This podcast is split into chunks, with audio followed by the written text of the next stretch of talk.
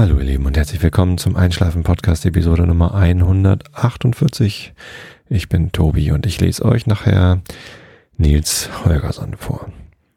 Und vorher erzähle ich euch was ganz langweiliges, zumindest wahrscheinlich für die meisten von euch. Und vielleicht finden es einige dann doch interessant.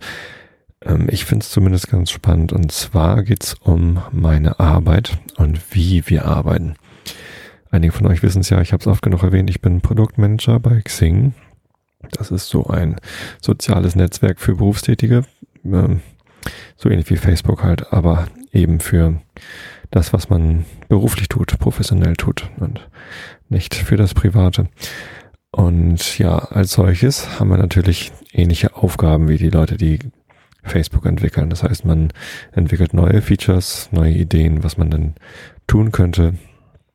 Und ähm, setzt die dann um. Aber natürlich ist es nicht so, dass man ähm, erstmal für ein Jahr lang einen Plan erstellt und dann das quasi abarbeiten lässt von Programmierern und am Ende schaltet man alles gleichzeitig live, weil das ähm, ja vielleicht nicht so ganz geschickt wäre. Und um da ein bisschen Struktur reinzubringen, gibt es halt verschiedene Vorgehensmodelle und ja, so Lehren, äh, an die man sich halten kann, um eben ein bestmögliches Produkt entwickeln zu können. Und da wollte ich euch heute ein bisschen was erzählen zum Thema Lean Startup und Scrum. Scrum haben vielleicht einige schon mal gehört, die sich mit Softwareentwicklung ähm, beschäftigt haben. Wenn du dich mit Softwareentwicklung beschäftigst und Scrum noch nicht gehört hast, dann hast du irgendwas falsch gemacht, glaube ich. Das ist äh, ein Vorgehensmodell, was sich halt an ja, sehr agile ähm, Mechanismen hält es geht darum, dass man eben nicht ein großes Lastenheft schreibt oder Pflichtenheft schreibt und äh, das dann abarbeitet, sondern äh, darum, dass man agil vorgeht. Das heißt, man geht iterativ vor. Nach jeder Iteration ähm, ist es so, dass man halt ähm, ja, ein neues ähm, ja, Deliverable hat, etwas, was man ausliefern kann und dann gucken kann, ob das auch das ist, was der Kunde überhaupt haben wollte und dann entsprechend darauf reagieren kann. Also bei Scrum gibt es ähm, verschiedene Rollen, wie den Product Owner, der ähm, die Priorität festlegen kann, nach der äh, die Dinge abgearbeitet werden sollen. Und mit Priorität ist hiermit nicht gemeint, das hier ist alles Priorität A und ja, das hier ist vielleicht Priorität B, aber das hier ist wieder Priorität A, sondern es geht tatsächlich um eine Reihenfolge. Also erst das, dann das, dann das. Und genau, die Entwickler können halt entscheiden, wie sie diese äh, Sachen umsetzen, die der Priorität äh, nach dann kommen.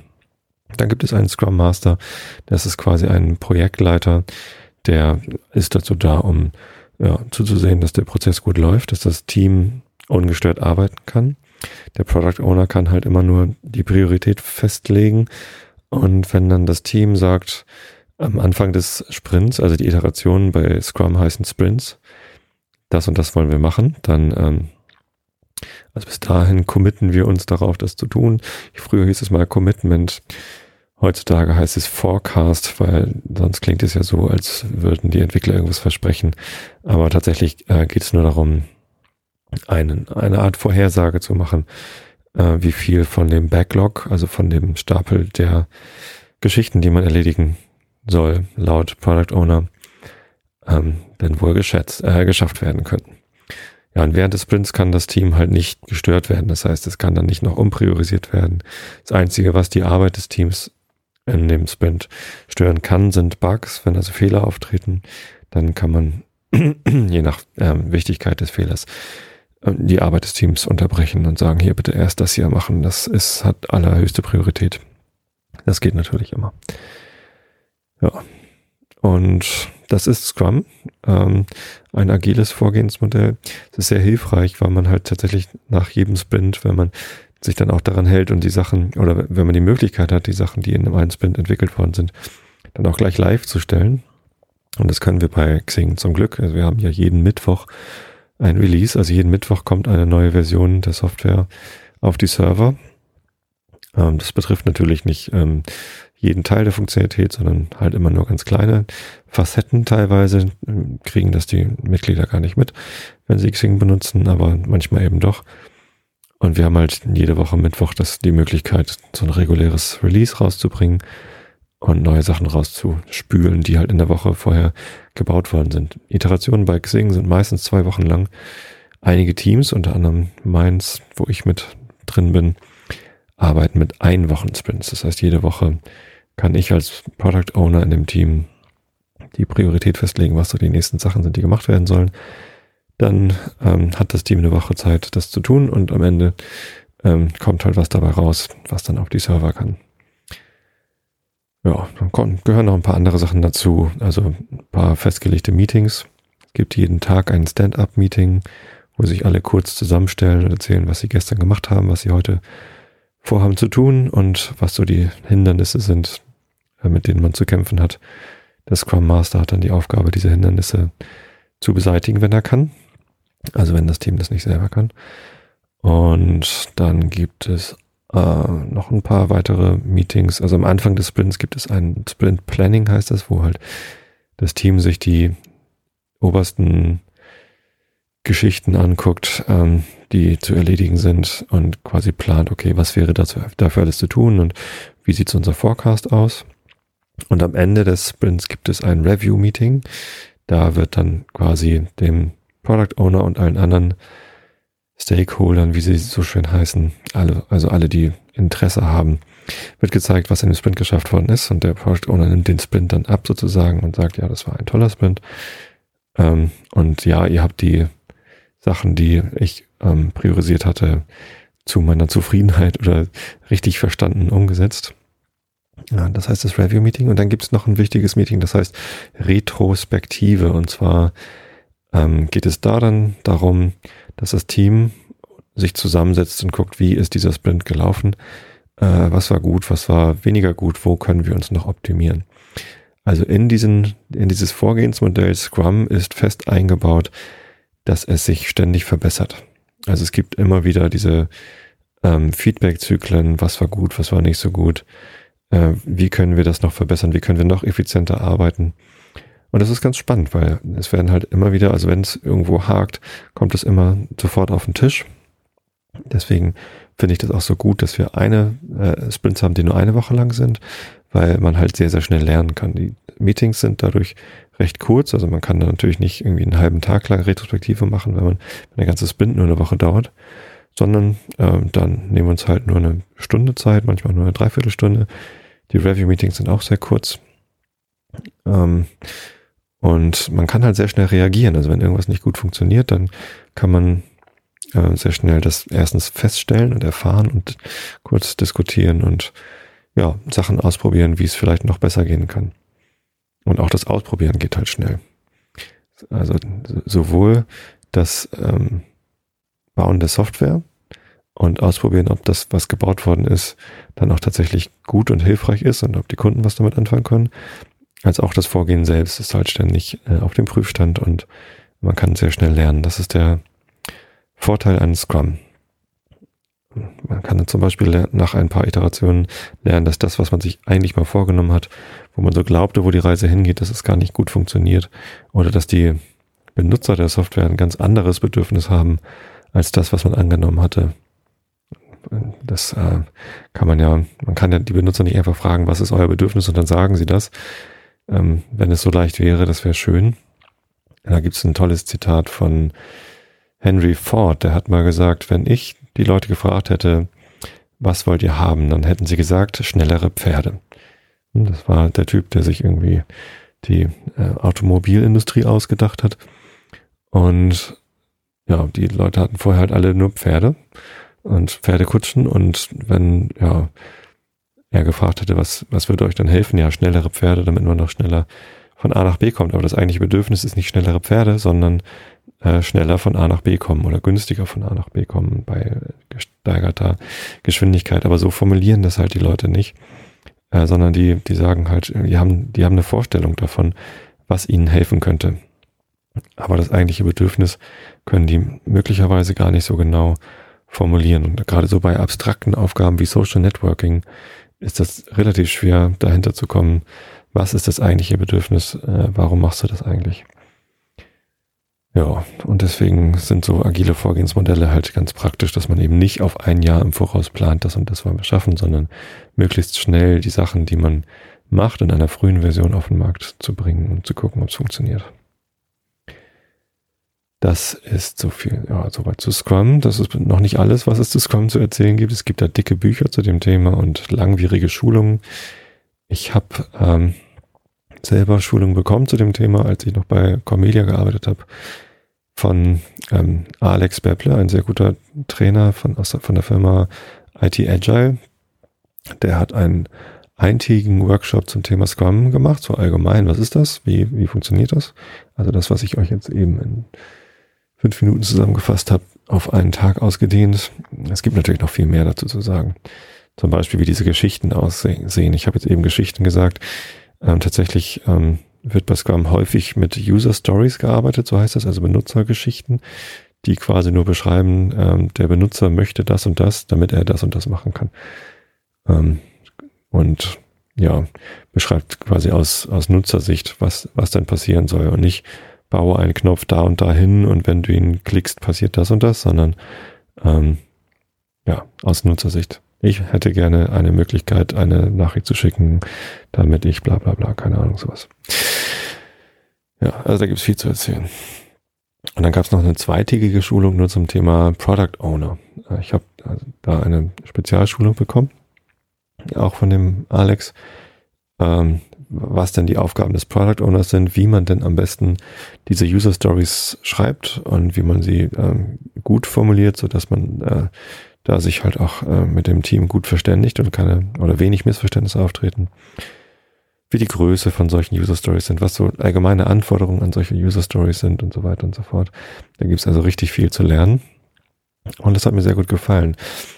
Und gestern gab es ein Event in Hamburg von IT Agile, wo auch der Alex da war. Haben wir uns mal wieder gesehen. Und ähm, da ging es um Lean Startup. Was ist dran am Hype, war der Titel. Und ja, Lean Startup ist tatsächlich ein Hype. Also wenn du dich mit Softwareentwicklung beschäftigst und noch nichts von Lean Startup gehört hast, dann bist du mal zumindest nicht ganz vorne dabei, aber ähm, macht nichts. Äh, äh, das schwappt gerade so als Hypewelle über den Softwareentwicklungsmarkt.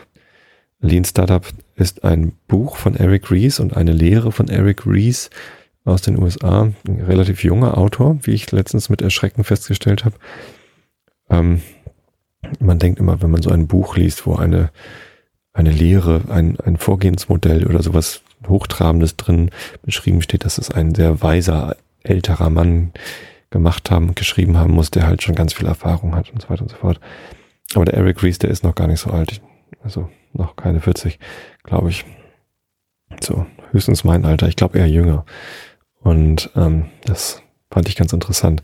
Zumindest ähm, hat er halt viel darüber nachgedacht und ausprobiert, wie Startups funktionieren. Also junge Firmen, die in einem Markt mit unsicheren, ähm, ja, wo, wo man nicht, nicht viele Annahmen schon belegt hat, sondern ein sehr unsicheres Umfeld, wie man da ein, eine Firma aufbaut, ein, ein Business aufbaut. Und da hat er ein paar sehr, sehr gute Ideen dazu gehabt und dann eben auch diese Ideen ausprobiert und dann ein Buch dazu geschrieben, das ich tatsächlich jedem von euch ans Herz legen möchte, wenn ihr euch mit ja, Firmengründungen oder ja, Startup ähm, im Allgemeinen ähm, beschäftigt.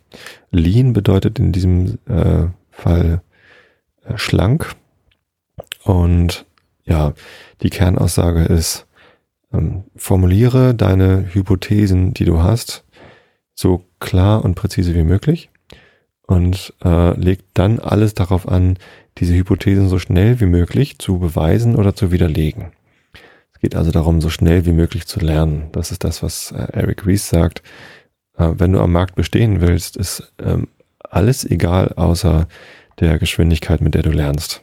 Nur die, die am schnellsten lernen, äh, und damit ist halt gemeint, äh, ja, lernen, was der Benutzer eigentlich möchte, was funktioniert, ob diese Hypothesen, die man hat, wenn man eine neue Software baut oder einen neuen Dienst aufbaut, ob die wirklich äh, funktionieren.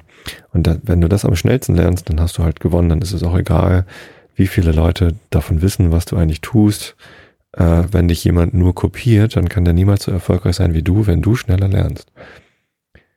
Das heißt, ähm, konkret äh, beschreibt Eric Rees, wie man den Build-Measure-Learn-Zyklus ähm, so kurz wie möglich halten kann. Dieser Zyklus sagt, ähm, Bild, also baue etwas. Äh, es muss nicht mal unbedingt äh, Working Software sein, also muss nicht mal unbedingt funktionieren, sondern es kann auch einfach nur ein Test sein.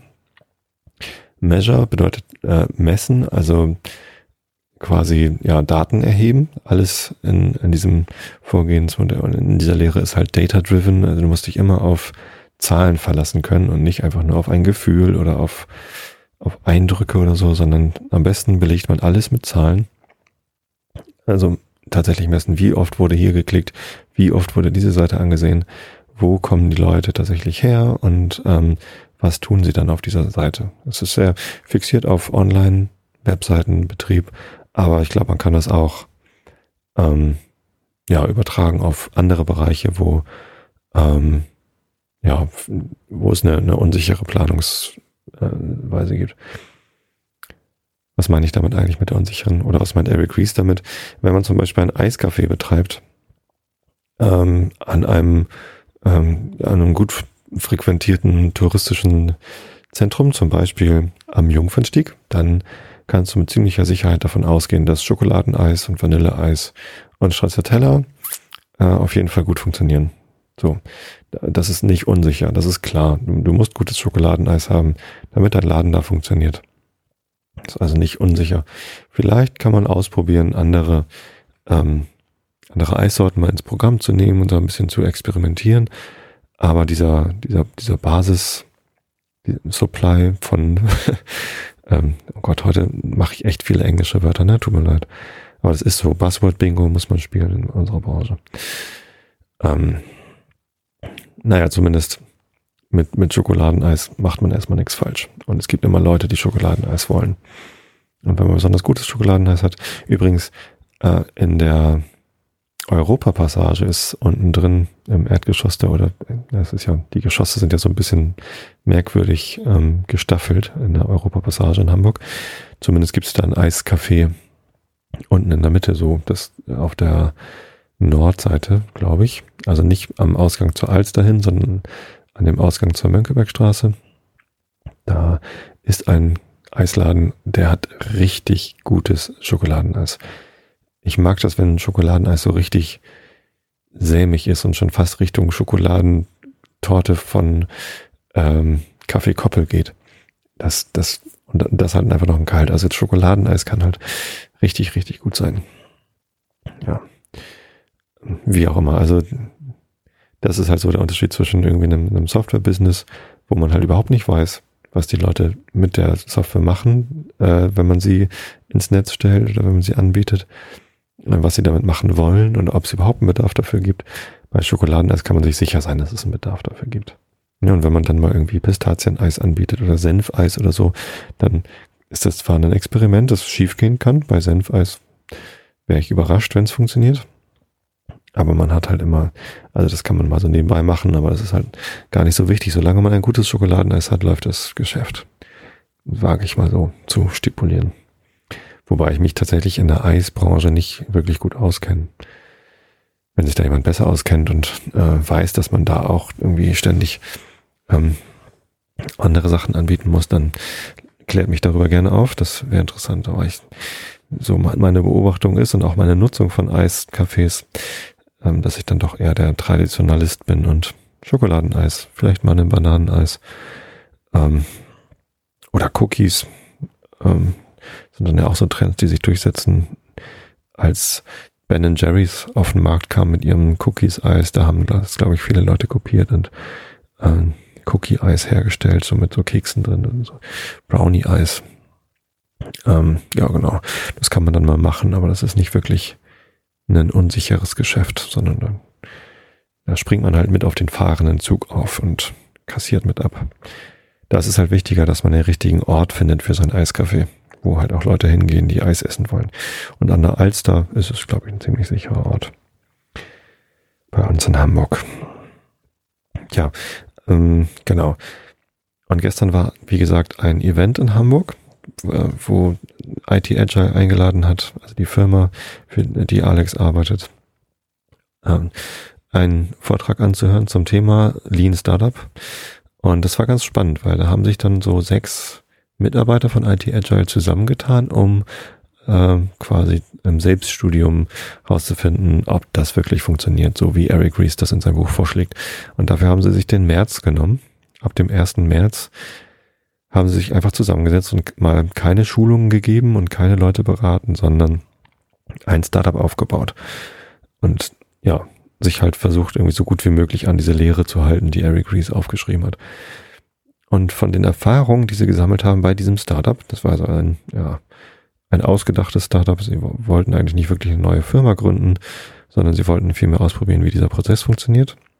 Aber sie haben dafür halt so getan, als würden sie eine Firma gründen und ein neues Produkt auf den Markt gebracht. Das heißt, äh, Discuss to Decide, glaube ich. So war das. Ein Online-Tool zum, äh, ja, zum besseren Diskutieren, um schneller zu wirklichen Entscheidungen zu kommen. Also es gibt ja viele, äh, in, in vielen Firmen ist es so, dass man sich mit E-Mails bombardiert, wenn man diskutiert und alle haben Argumente, aber es gibt keine Möglichkeit, am Ende zu einer guten Entscheidung zu kommen. Äh, dazu muss man sich dann doch immer wieder zusammensetzen und dann liegen aber die Diskussionsbeiträge nicht vor und jeder muss nochmal alles wiederholen und so.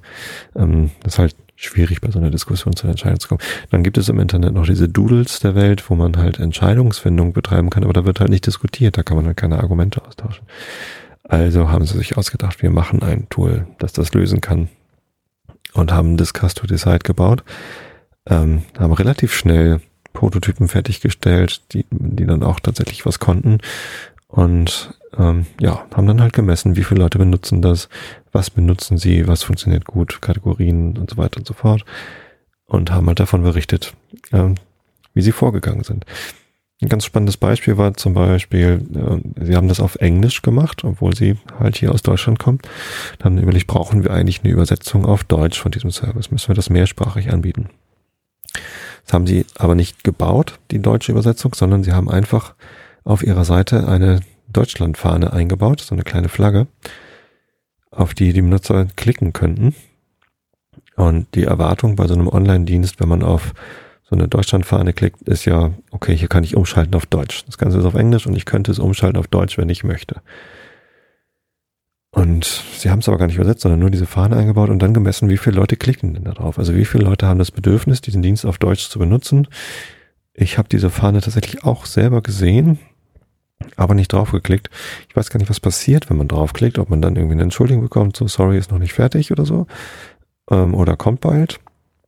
Oder ob einfach gar nichts passiert. Ich weiß es gar nicht. Ähm, aber anhand dieser Methode konnten sie halt, also die, die Hypothese war, die, Benutzer möchten gerne eine, eine deutsche Variante der Software haben. Und um diese Hypothese zu äh, belegen oder zu widerlegen, haben sie halt diesen Test gemacht. Und äh, bei dem Test ist, glaube ich, rausgekommen, dass ganz wenige Leute darauf geklickt haben. Also es gab sicherlich einen Bedarf, aber der Bedarf war vielleicht nicht so hoch, dass er sich der Aufwand dafür gelohnt hätte. Und ja, dann muss man es halt nicht machen. Dann muss, spart man sich diesen Entwicklungsaufwand. Das fand ich sehr spannend. Ich glaube, ähm, dass man tatsächlich mit relativ günstigen Experimenten, ähm, der Eric Ries, ich habe das Buch auch gelesen, der, der schrieb sogar teilweise davon, dass man halt, wenn man ein neues Produkt an den Markt bringen will, erstmal eine, eine Homepage dafür baut und das Produkt bewirbt und dann quasi per Google Werbung ähm, Leute drauf zieht. Also man kann bei Google einfach Werbung schalten für eine Webseite dann zahlt man halt pro Klick irgendwie, keine Ahnung, 50 Cent oder so. Und dann kann man halt gucken, äh, wie viele Leute klicken da tatsächlich auf diese Werbung. Das wäre schon mal ein Symbol, ein Zeichen, Anzeichen dafür, dass jemand sich für dieses Produkt überhaupt interessiert und kommt da halt auf so eine Seite, wo das Produkt beschrieben wird. Und wenn er dann da nochmal auf weitere Informationen klickt, dann ist es halt irgendwie, ja, oder jetzt anmelden oder jetzt ausprobieren klickt, dann ist es halt ein Zeichen dafür, dass der Bedarf dafür da ist. Und Erst dann, wenn man weiß, dass der Bedarf dafür da ist, sollte man anfangen, was zu programmieren oder weiterzudenken. Wenn man dann merkt, so, da klickt niemand drauf, niemand will dieses Produkt haben, was wir uns ausgedacht haben, dann braucht man da gar nicht weiterzuentwickeln. Finde ich total klasse. Also, da kann man halt wirklich sehr, sehr schnell messen und mit Daten belegen, was tatsächlich geklickt wird, was da tatsächlich ähm, angenommen werden könnte. Und wenn man da irgendwie was anbietet, wo niemand draufklickt, wo offensichtlich keiner Interesse daran hat, dann braucht man das eben auch gar nicht zu bauen. Funktioniert bei Startups bestimmt richtig gut. Xing ist ähm, eine Firma, wir haben zwar eine große Unsicherheit in dem, also wir, wir wissen natürlich, was unsere jetzigen Benutzer auf der Plattform machen, aber wir wissen nicht so gut, was sie vielleicht noch machen wollen würden und wir wissen auch nicht so gut, was neue Benutzer. Wir haben ja täglich tausende neue Leute, die sich auf Xing registrieren und da anmelden. Ähm, was die sich eigentlich davon versprechen und was die eigentlich tatsächlich gerne machen wollen bei Xing. Ob es da nur darum geht, einen neuen Job zu finden oder ob es darum geht, sich mit ehemaligen Kollegen zu vernetzen oder ob es darum geht, ein Wissensnetzwerk aufzubauen und so weiter und so fort. Da gibt ja verschiedenste Möglichkeiten, was die Leute da tatsächlich wollen. Ähm, also es gibt ganz viel Unsicherheit, aber es gibt eben auch schon sehr viele Leute, Mitglieder, zahlende Kunden teilweise, die sich darauf verlassen, dass dieser Dienst da ist und so funktioniert, wie man es von ihm erwartet. Und wenn da was Neues kommt, dann hat es gefälligst auch zu funktionieren. Also mal eben eine Deutschlandfahne einblenden und wenn man draufklickt, passiert nichts, können wir uns als Xing einfach schlecht erlauben. Wir haben jetzt einen neuen Bereich auf Xing, die Beta Labs wo wir ähm, ja halt Beta-Versionen von neuen Features ausprobieren können. Und wenn ein Mitglied sich dazu entscheidet, ein Beta-Lab-Feature auszuprobieren, dann muss ihm also klar sein, dass das möglicherweise noch nicht ganz fertig ist und ähm, ja, dass da halt tatsächlich dann vielleicht Sachen sind, wenn man draufklickt, dann passiert noch nichts. Das ist quasi unsere Möglichkeit im Moment, die wir uns jetzt geschaffen haben, um mal auch solche Experimente durchzuführen und zu messen, ähm, wie wird sowas angenommen, wie ist das Feedback. Natürlich Daten sammeln, aber eben auch also als Zahlen, wie viele Leute klicken da, aber auch dann natürlich irgendwie schriftliches Feedback, also die Mitglieder, die wir haben, die sind dann zum Glück irgendwie sehr äh, kooperativ und schreiben uns, was ihnen daran gefällt und was ihnen daran nicht gefällt. Und da können wir natürlich sehr, sehr viel lernen. Ja. Aber ich glaube, wenn man so ein Startup hat, eine Firma gründet und von null anfängt sozusagen, dann hat man noch viel mehr Möglichkeiten zu experimentieren und auszuprobieren, was tatsächlich irgendwie die Bedürfnisse sind und ob die Hypothesen, die man hat über den Benutzer, ob die tatsächlich zutreffen. Ja, davon wollte ich ein bisschen erzählen, genau. Und das gestern Abend war echt ein sehr netter Abend. Sowohl der Vortrag war sehr interessant, als auch das Tool, was sie da in den paar Tagen, also es waren jetzt gerade mal 20 Tage äh, brutto, abzüglich Wochenenden, die sie da in, in investiert haben in dieses Tool, das ist schon erstaunlich umfangreich. Also es kann schon echt viel und macht Spaß zu benutzen. Ähm, bin mal gespannt, was sie damit weiterhin machen, ob sie da weiterentwickeln an diesem Dienst oder ob sie dann damit aufhören, wenn der März vorbei ist. Und auch die Leute dazu treffen war nett. Also ich habe viele ehemalige Kollegen getroffen, ähm, auch von der Uni sogar noch ähm, Studenten, also mit denen ich damals schon zusammen studiert habe, die sind jetzt natürlich alles keine Studenten mehr. Und ja, ähm, das war ein sehr, sehr netter und interessanter Abend. Also Lesebefehl für alle, die sich für Produktmanagement oder für Startup-Gründungen interessieren, von Eric Rees, The Lean Startup. Ich werde es auf einschlafen-podcast.de verlinken. Vorlesen darf ich es leider nicht. Aber, naja, ihr könnt ja auch mal selber was lesen. Und bei so Fachlektüre ist es ja vielleicht auch ganz gut. Stattdessen lese ich euch heute äh, Nils Holgersson vor. Wir sind bei Kapitel 21 angekommen. Augen zu und zugehört. Die Geschichte von K. und Graufell. Kapitel 21 ist aufgeteilt in Unterkapitel. Kapitel 21.1 Kolmorden. Nördlich von Borwiken, gerade auf der Grenze zwischen Ostgotland und Sörmland, erhebt sich ein Berg, der mehrere Meilen lang und über eine Meile breit ist. Hätte er eine Höhe, die seiner Länge und Breite entspräche, so würde er der schönste Berg sein, den man sich denken kann. Aber die hat er nicht.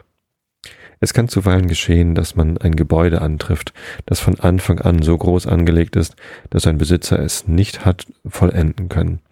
Wenn man ganz nah herankommt, sieht man dicke Grundmauern, starke gewölbte Bogen und tiefe Keller, aber da sind weder Mauern noch Dach. Das Ganze erhebt sich nur einige Fuß hoch über die Erde. Man kann fast nicht umhin, beim Anblick dieses Berges an so ein verlassenes Gebäude zu denken, denn es sieht fast so aus, als sei er bestimmt, mächtige hohe Berghallen zu tragen. Alles ist gewaltig und jedes ist groß angelegt, aber es hat keine rechte Höhe oder Haltung. Der Baumeister ist müde geworden und hat die Arbeit aufgegeben, ehe er dazu gelangt war, die steilen Felsklippen und die spitzen Gipfel und scharfen Abhänge auszuführen, die sonst als Mauern und Dach auf den fertig gebauten Bergen stehen. Aber gleichsam als Ersatz für Klippen und Kuppen ist der große Berg zu allen Zeiten mit hohen, mächtigen Bäumen bedeckt gewesen. Eichen und Linden an den äußeren Rändern und in den Talschluchten Birken und Erlen um die Seen herum, Fichten oben auf den steilen Absätzen und Tannen überall, wo sie nur eine Handvoll Erde finden, sind, äh, in der sie wachsen können. Alle diese Bäume im Verein bildeten einen großen Wald, den Kolmord, der in der alten Zeit so gefürchtet war, dass jeder, der ihn notgedrungen durchwandern musste, sich Gott empfahl und sich darauf vorbereitete, dass seine letzte Stunde gekommen sei. Es ist jetzt so lange her, seit der Kulmart ein Wald wurde, dass es unmöglich ist zu sagen, wie es kam, dass er so ward, wie er wurde. Er hatte sicher zu Anfang eine schwere Zeit auf dem harten Berggrund und er wurde abgehärtet, weil er gezwungen war, sich festen Fuß zwischen nackten Felsklippen und Nahrung aus magerem Kies zu suchen. Es erging ihm so wie manch einem, der in jungen Tagen Böses leiden muss, aber groß und stark wird, wenn er heranwächst. Als der Wald ausgewachsen war, hatte er Bäume, die drei Klafter im Umkreis waren. Die Zweige der Bäume waren zu einem undurchdringlichen Netz zusammengeflochten, und die Erde war mit harten, glatten Baumwurzeln durchwoben. Er war ein vorzüglicher Aufenthaltsort für wilde Tiere und Räuber, die wussten, wie man kriechen und klettern und sich winden musste, um sich einen Weg durch das Dickicht zu bahnen. Aber für andere besaß er keine besondere Anziehungskraft. Er war dunkel und kalt, wegelos und irreleitend, dicht und stechend, und die alten Bäume mit ihren bärtigen Zweigen und moosbewachsenen Stämmen glichen Kobolden. In der ersten Zeit, als die Leute begannen, sich in Sörmland und Ostgotland niederzulassen, war da fast überall Wald, aber in den fruchtbaren Tälern und den Ebenen wurde er bald ausgerodet. Niemand dahingegen machte sich etwas daraus, in Kolmord, der auf magerem Berggrund wuchs, zu fällen. Aber je länger er Erlaubnis erhielt, unberührt zu stehen, umso stärker wurde er.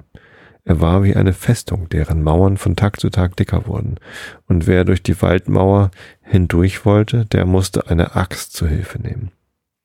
Andere Wälder sind oft bange vor den Menschen, vor dem Kolmord, aber musste die Menschen, aber mussten die Menschen bange sein. Äh, vor dem Kolmord aber mussten die Menschen bange sein, so ist es. Er war so dunkel und so dicht, dass Jäger und Besenbinder sich einmal über das andere darin verirrten und nahe daran waren, umzukommen, ehe es ihnen gelang, sich aus der Wildnis herauszuarbeiten. Und für die Reisenden, die gezwungen waren, von Ostgotland nach Sörmland oder umgekehrt zu ziehen, war der Wald geradezu lebensgefährlich. Sie mussten sich mühselig auf schmalen Wildpfaden vorwärts arbeiten, denn die Grenzbevölkerung war nicht einmal imstande, einen gebahnten Weg durch den Wald instand zu halten. Da waren weder Brücken über die Bäche noch Fähren, Fähren über die Seen oder Dämme über die Moore.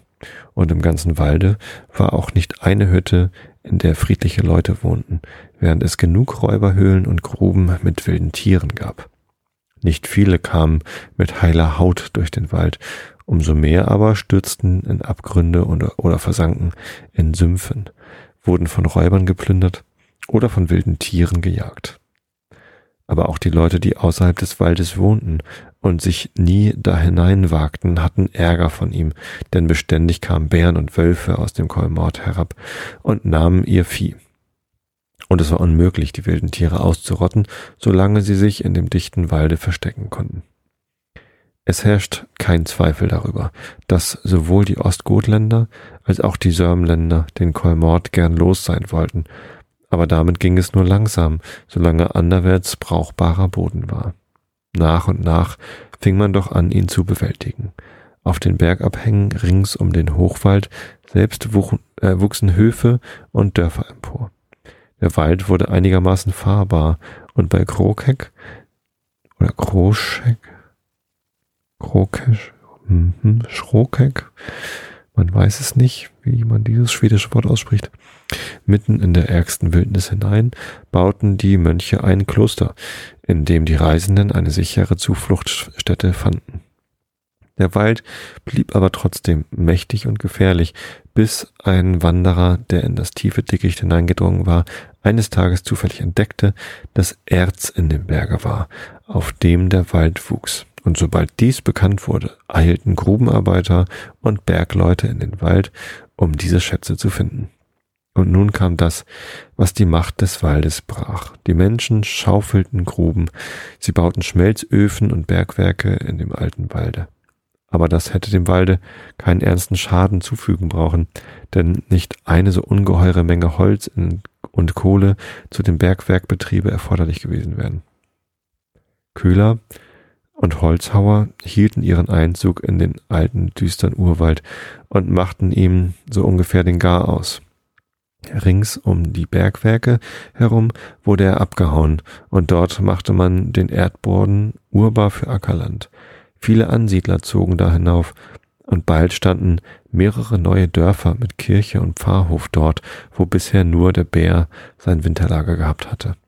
Selbst da, wo sie den Wald nicht ganz ausgerodet hatten, fällten sie alte, alle alten Bäume und hauten Wege durch die dichte Wildnis. Überall wurden Wege angelegt und die wilden Tiere und die Räuber verjagt.